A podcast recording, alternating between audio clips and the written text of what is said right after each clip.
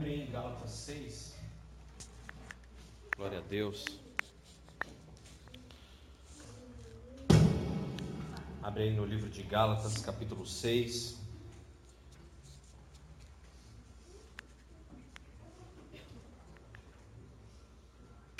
A partir do versículo 6, nós estaremos lendo a palavra de Deus, pedindo ao Senhor que nos abençoe, que nos guarde, pedindo que Ele nos instrua pedindo que a mão dele esteja sobre nós, pedindo que ele venha nos corrigir, nos orientar, nos ensinar.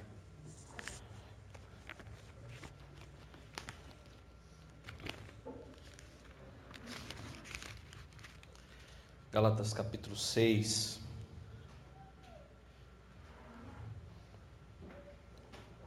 E versículo 6.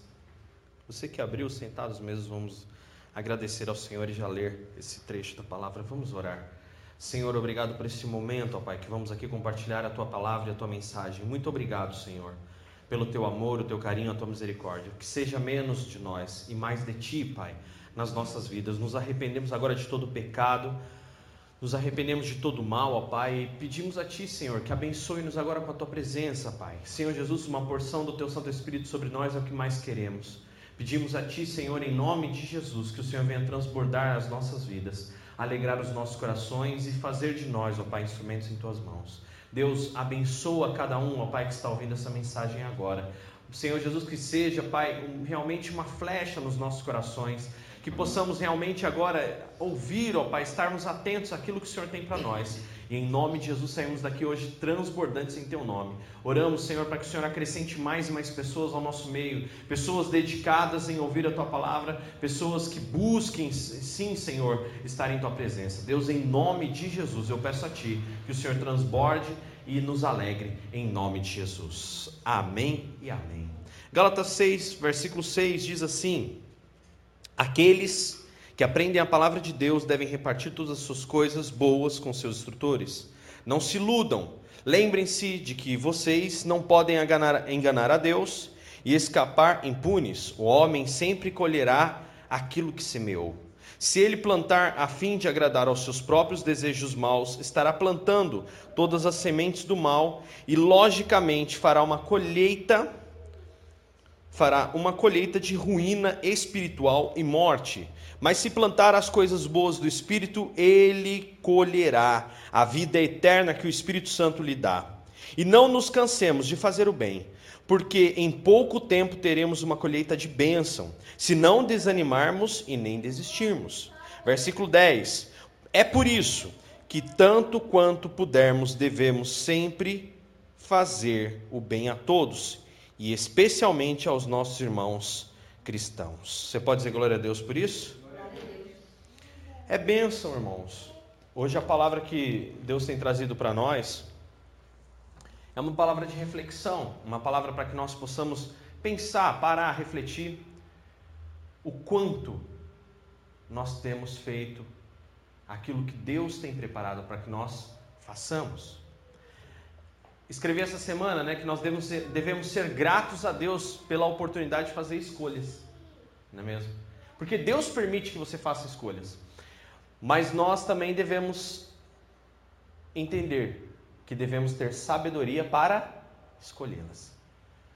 Então agradecemos a Deus pela escolha que temos, mas devemos ter sabedoria vinda de, do próprio Deus para termos o discernimento e escolhermos coisas boas.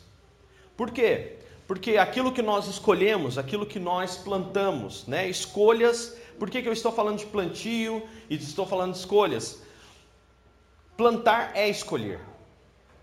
Aqui, quando Paulo fala aos Gálatas, é justamente sobre isso. Olha, preste bem atenção, vocês que são Gálatas, vocês que são cristãos na igreja na região da Galácia. Não era uma, não era uma cidade só, era uma região toda. Vocês devem entender que vocês são responsáveis pelas escolhas que fazem. Vocês devem entender que o que vocês plantarem, vocês colherão. E aqui ele fala: olha, ajudem uns aos outros. E ele fala especificamente aqui sobre o plantio, que é semear na vida das pessoas, ajudar. E então, por quê? Né? Até mesmo na semana passada a gente esteve conversando e alguns irmãos perguntaram: Dani, como, como que a gente faz? Nós sabemos que na ação que fazemos as ruas, existem pessoas que estão ali porque elas querem. Existem pessoas claramente que não estão passando um momento na rua, mas elas querem viver né, de mendigar. Como fazemos? É simples, o que temos feito. Levado comida e ajudado a esses. Por quê? Porque uma coisa que é importante no plantio, e uma coisa que é importante nas escolhas, e uma coisa que é importante quando você ajuda, é que independente se aquela pessoa vai usar para o bem, se aquela pessoa vai usar para o mal, aí já é um plantio dela, não o seu. O seu plantio acaba quando você entrega. Vamos falar sobre plantar. Quem planta, planta uma semente. Quem planta, planta uma muda, planta, coloca uma planta, uma flor, mas principalmente uma semente. No reino de Deus a gente fala muito sobre semente. Semente é algo destinado para a morte. Semente, como a gente já aprendeu, é algo que ela nasceu para morrer. Então, muitas pessoas pregam lei da semeadura na, nas, nas finanças, né? Que você tem que ofertar, que você tem que dar, porque morreu para você, nasce para Deus, é uma semente que vai frutificar. Mas no reino de Deus não é só financeiro, no reino de Deus é tudo. Tudo quanto vocês fizerem, olha o que Jesus diz, se eu não me engano, em Lucas: tudo quanto vocês fizerem aos outros, alguém fará a vocês. Por quê? Lei da semeadura. Como vocês esperam que as pessoas vos amem, ame a elas. Ainda esses dias estava conversando com algumas pessoas, alguns amigos que estão tendo problemas de, de volume com a vizinhança e tal. E aí eu citei o exemplo nosso, né? Que a gente teve uma época problema de volume com a vizinhança. E diferentemente do que muitas pessoas falam, não, esse vizinho é chato mesmo, tem que largar. Não, não é chato. Espera aí, o que eu vou plantar com essa pessoa? Se eu plantar o silêncio, automaticamente eu vou ter o silêncio dele. Mas se eu plantar o amor, existe lei contra o amor, irmão? Não existe. Existe lei contra o perdão? Não existe. Então o que, que acontece? Aí eu peguei e falei: olha, uma vez eu fiz isso, isso, isso, a vizinha foi lá, deu barraco, virou as costas, foi embora. Na semana seguinte eu não pensei duas vezes, fui lá, bati na porta dela falei: desculpa. Eu não vim aqui para te atrapalhar, eu vim para te ajudar. Então eu quero que você me diga no que está te incomodando e eu vou mudar para você. E contei aquele testemunho e que a gente sabe, né, que pouco tempo depois a vizinha se converteu. Pediu nossa ajuda, oração e caminhou com a gente ali. E aí ele falou: "Não, mas não adianta, não adianta. Ele já foi, reclamou na prefeitura, já abriu o processo e a gente está correndo, mas ele vai dar com os burros na água, que não sei o quê. Gente, a nossa luta não é contra a carne nem contra o sangue, mas, com, mas contra principados e potestades. E aí, o que, que eu tenho que fazer? Plantar. É fácil morrer uma semente? Não. É fácil. Se fosse fácil, irmão, eu posso dizer uma coisa? É interessante como que a semente ela é dolorosa e principalmente no campo das emoções. Às vezes você tem que semear. E existem árvores, como eu sempre falei, essa lei da semeadura. Se você quer quanto maior a árvore, mais bonita, mais frondosa, o fruto mais gostoso você quer, a semente também demora mais para germinar. Você vai precisar semear mais tempo, você vai precisar mudar mais coisas, você vai precisar plantar muito mais, você vai ter que cuidar muito mais, você vai ter que fazer com que aquela árvore cresça, como o exemplo do abacateiro, né? E hoje Paulo nos fala, porque aqueles que semeiam na sua iniquidade colherão, colherão ruínas, mas aqueles que fazem o bem, aqueles que perseveram em semear o bem, colherão para a glória de Deus. E aí, uma palavra muito simples, uma palavra muito objetiva, mas um questionamento muito intrigante. O que eu tenho plantado? Ah, eu tenho o meu negócio. Eu tenho o meu negócio. O quanto esse negócio tem sido para a glória de Deus?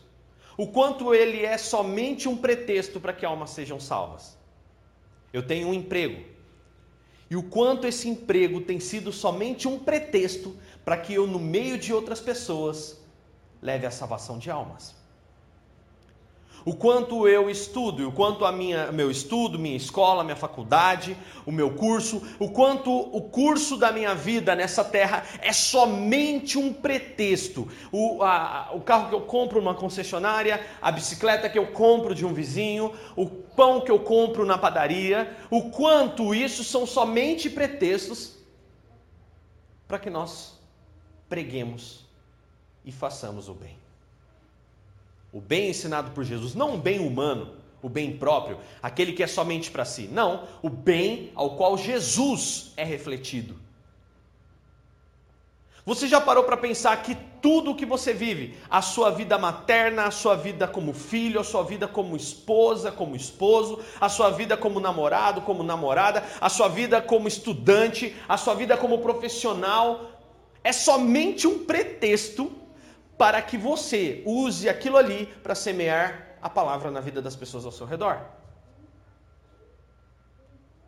Você já parou para analisar que é tudo só um pretexto? Porque nós entendemos que no princípio do reino de Deus, todas essas coisas passarão. A sua juventude, ela passará. O tempo passará, um emprego vai embora, um trabalho, o dinheiro que você ganha hoje, amanhã você já paga uma conta. Tudo isso passa, mas a única coisa que persevera é o reino de Deus para todo sempre. E o quanto nós entendemos que todas as circunstâncias na nossa vida, o quanto você entende que isso é só um pretexto para que Deus seja glorificado em quem você é. Para que Deus use a sua vida, para que você plante alguém. Plante o reino de Deus sobre a vida de alguém. Plante a salvação, para que você realmente chegue e puxa vida eu tive uma grande oportunidade. Lembre-se que devemos agradecer pelas escolhas que Deus nos permite fazer, mas devemos escolher com sabedoria.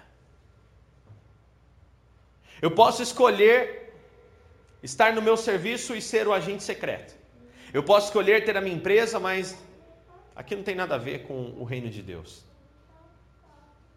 Eu posso escolher estar no meu trabalho, na faculdade, na minha família e eu ser o agente secreto do reino de Deus. Ou eu posso escolher ser uma pessoa que, com a minha atitude, com a minha forma de perdoar, com a minha forma de olhar, com a minha forma de deixar certas atitudes, demonstrem que o reino de Deus é real. Que eu encontro a oportunidade de falar: Ei, você sabia que Jesus ama você? E eu uso essa oportunidade. Estamos colhendo e plantando a todo instante. Estamos plantando para colher futuramente. Ainda ontem e até na semana que vem eu vou estar falando sobre isso. Novamente aquela pregação Por que queremos ir para o céu? Que é uma pregação que nos sacode, que nos questiona se estamos realmente perdendo tempo ou ganhando tempo aqui. E faz com que a gente dê de frente com as nossas mazelas. E ontem eu estava comentando isso ainda com o Renan,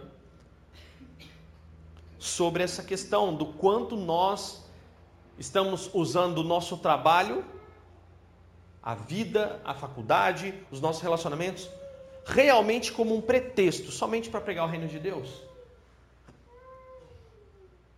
Olha o que Jesus fala, olha, em todo momento, orai sem cessar.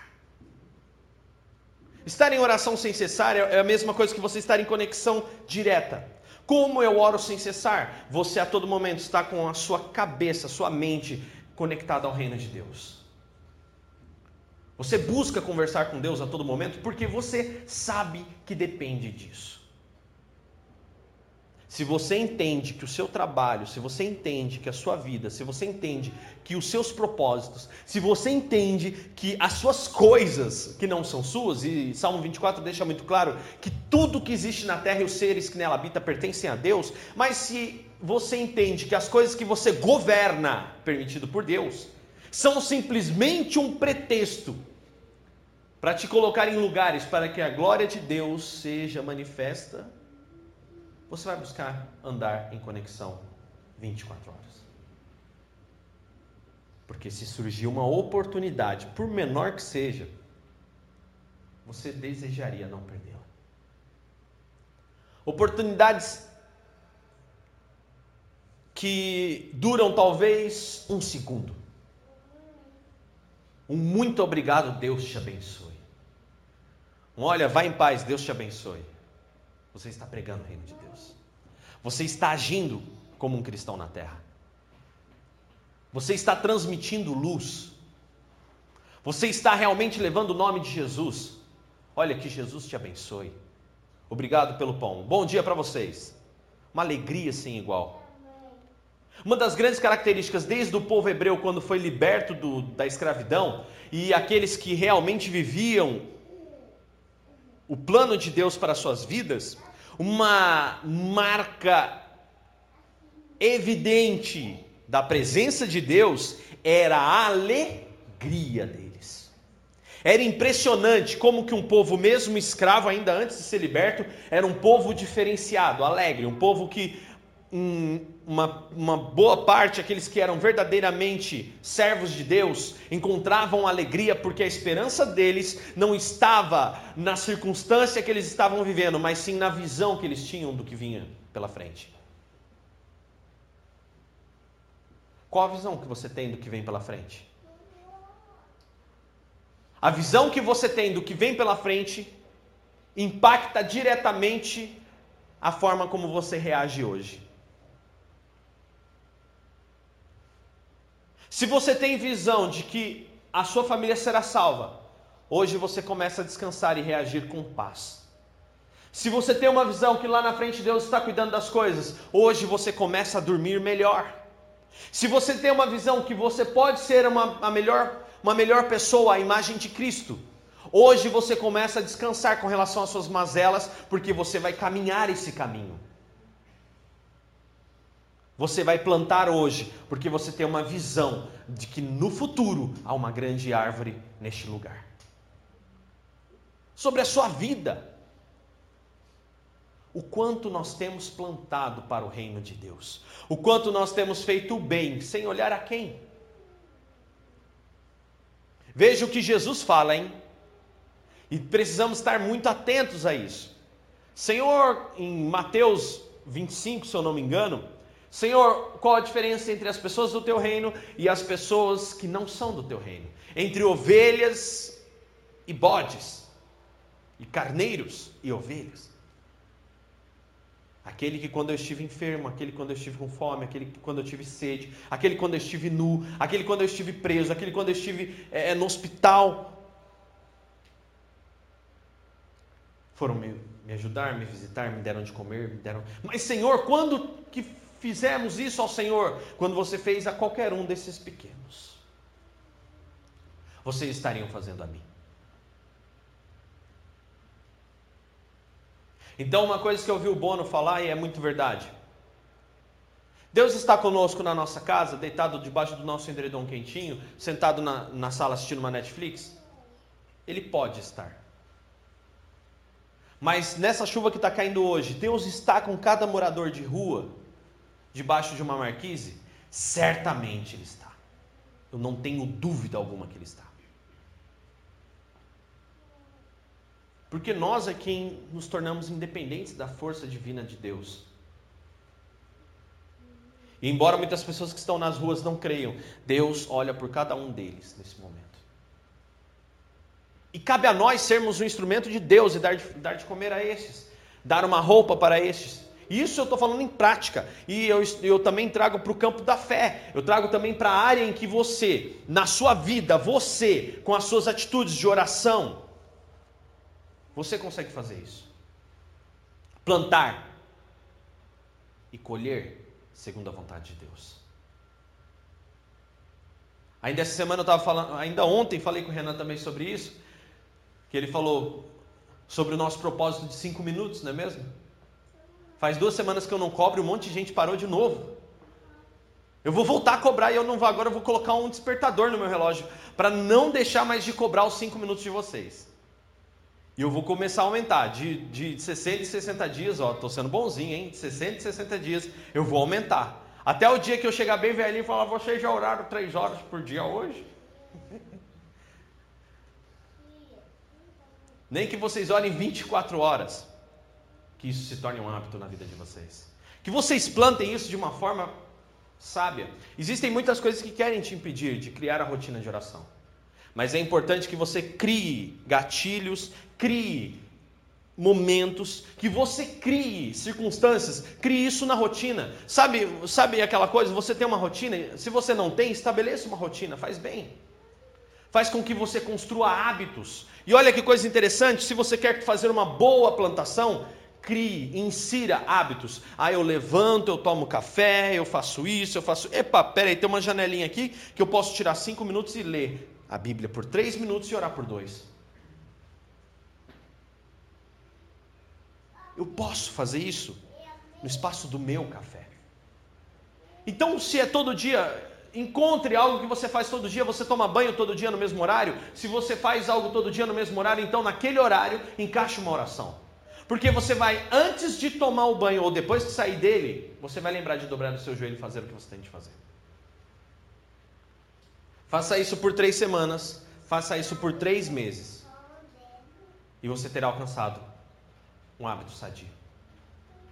Isso é ciência. Mas é necessário ser firme e constante, como diz a Bíblia. E aí? Será que temos sido merecedores do que colhemos? É, Deus é justo. Eu ando muito requenguela. É, Deus é justo. Sim, Ele é justo. Mas se fosse melhor, irmão, como você seria? Como você faria? O que você plantaria? O que você está plantando? Deus é justo? Vai falar que Deus não é? Ele é. Ah, mas tem coisas que eu não entendo, então saiba. Deus está me construindo, né? A gente canta aqui. Saiba, Ele está construindo. As situações vêm para realmente te colocar à prova e ver o quanto você mudou ou não. Ainda ontem, conversando com diversas pessoas, ontem, anteontem e durante essa semana, eu até falei assim, falei, olha, onde você errou da primeira vez? Eu errei nisso, eu tive essa atitude errada. E na segunda? Eu fiz a mesma coisa. Você está esperando a terceira fazer a mesma coisa, não mudar a sua postura? para que algo te aconteça? Entenda que fazer o bem não é ser idiota. Entenda que a Bíblia fala que você tem que ser simples como a pomba e esperto como uma cobra. Simples como a pomba e esperto como a cobra. Você tem que ser. Então você deve ajudar as pessoas que estão na rua, mas você de forma alguma vai pegar uma pessoa dessa e colocar dentro da sua casa para morar com você. Você não tem condições de fazer isso. Você tem um albergue, você tem uma associação, você tem profissionais, psicólogos, enfermeiros para cuidar, de repente, dessa pessoa, pessoas que cortam cabelo, você tem? Não tem. Então, ser simples como uma pomba, nesse exemplo, é você ir lá e dar comida e ser astuto como uma, como uma serpente é você olhar aquela situação e, e orar por ele. Indicar para uma entidade, mas não trazer para sua casa. Ah, me leva para sua casa? Eu não posso. Eu não tenho condições. Mas eu conheço pessoas que se chegar alguém e falar, oh, bota, só, bota, nossa, a obra de Deus. Seja astuto como uma serpente, cuidado com o que você está plantando. Existem pessoas que, na boa intenção, plantam coisas que são irreversíveis, destroem suas vidas. Escolha a semente que você está plantando, tanto no campo material quanto no espiritual, tanto no campo familiar, quanto nas emoções, quanto no campo social, nas amizades, nos círculos. E assim você vai começar a entender. Lembre-se dessa frase: é uma dádiva de Deus e somos gratos por podermos fazermos escolhas, mas devemos escolher com sabedoria. Porque afinal, a colheita vem para nós. O que é fantástico e o que é maravilhoso é que Deus nos permite fazer escolhas, e quando a gente conta com a ajuda dele, não é o nosso peito que está na reta, não é o nosso eu que vai levar paulada. É o próprio Deus quem zela por ti. É o próprio Deus quem cuida de você, porque você ora e fala: Deus, eu vou tomar essa, essa direção, porque eu estou orando e eu sinto paz nisso e eu acredito que o Senhor tomaria essa decisão. Me dê discernimento. Lembre-se, a palavra discernimento é diferenciar. Deus me permita diferenciar, encontrar a diferença entre uma escolha e outra. Senhor, me dê discernimento para que eu possa enxergar a melhor oportunidade entre o emprego A ou B. Para que eu enxergue todos os níveis que o que me agrada e o que me desagrada, o que vai ser um benefício e o que será uma uma luta, talvez, uma dificuldade. Porque como a gente sabe, toda, todo plantio, toda colheita, aliás, todo plantio, toda escolha que você vai fazer tem os seus prós e os seus contras. Tudo tem perdas e ganhos, não tem como, gente. Tudo tem perdas e ganhos. Então discernir é você olhar para essas opções e entender o que é perdas e ganhos. E dentro dessas perdas e ganhos, será que Cristo faria a escolha que você está fazendo? Será que Cristo estaria disposto a sofrer e perder o que está perdendo pela escolha que está fazendo? É assim que se discerne. É assim que se discerne as situações. É assim que você pede para Deus, Deus, que eu possa diferenciar, que eu encontre a diferença. Discernimento é isso. Então a gente vê coisas importantes no plantio. Tenha discernimento para plantar, tenha sabedoria, escolha, porque o plantio é seu, a colheita é sua. Mas não deixe de plantar. Temos aí na esfera espiritual. Você quer colher paz, então plante oração, plante leitura. Você não quer ser enganado, então leia a Bíblia. Na esfera material, o que você tem, ajude os outros. Sempre haverão pessoas necessitadas. Se você sentir no coração, ajude. Se você não sentir, que nem por exemplo, eu, a gente faz tantas coisas, né, ajuda tantas pessoas, mas existe um lugar que eu passo aqui em Guará, um túnel aqui, que eu sempre vejo pessoas lá dando moedas para aqueles homens, e eu não sinto ali vontade de dar moeda para aqueles homens. Eu não sinto em paz. Mas como eu sei que eu ajudo outras pessoas, então eu fico em paz. Eu não ajudo aquele em específico.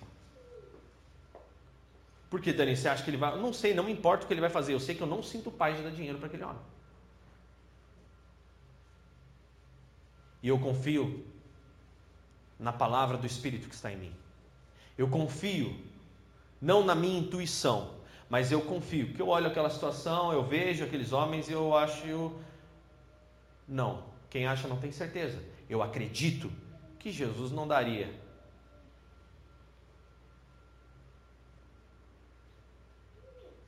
A menos que ele quisessem realmente mudar algumas coisas. E aí? Discernimento. Segundo a palavra de Deus. Não segundo achismos, não. Tenha fundamento. Seja uma pessoa alicerçada na rocha e saiba que o plantio é constante. Entenda que a sua vida é só um propósito para que Deus faça a vontade dele no mundo. A sua vida é um propósito, os seus negócios, a sua empresa, o seu trabalho, a sua família, o seu casamento, o seu relacionamento, as suas amizades. Deus quer usar tudo isso. Deus quer que você faça plantios para o reino dele usando tudo isso. Deus, ele deseja ansiosamente que você entenda que tudo pertence a ele, que você é um governante. E que na verdade tudo é só um pretexto para que Deus use a sua vida. Hoje, o quanto nós temos usado o pretexto do trabalho, o pretexto da família, o pretexto do relacionamento com os filhos, o pretexto do relacionamento com os pais, para plantarmos o reino de Deus nas pessoas na esfera espiritual, na esfera material. O quanto temos um vizinho chato e abraçamos e pedimos perdão, porque esse simplesmente aquele incômodo foi um pretexto para que ele saiba que Jesus é na minha vida. Gostaria que você ficasse de pé.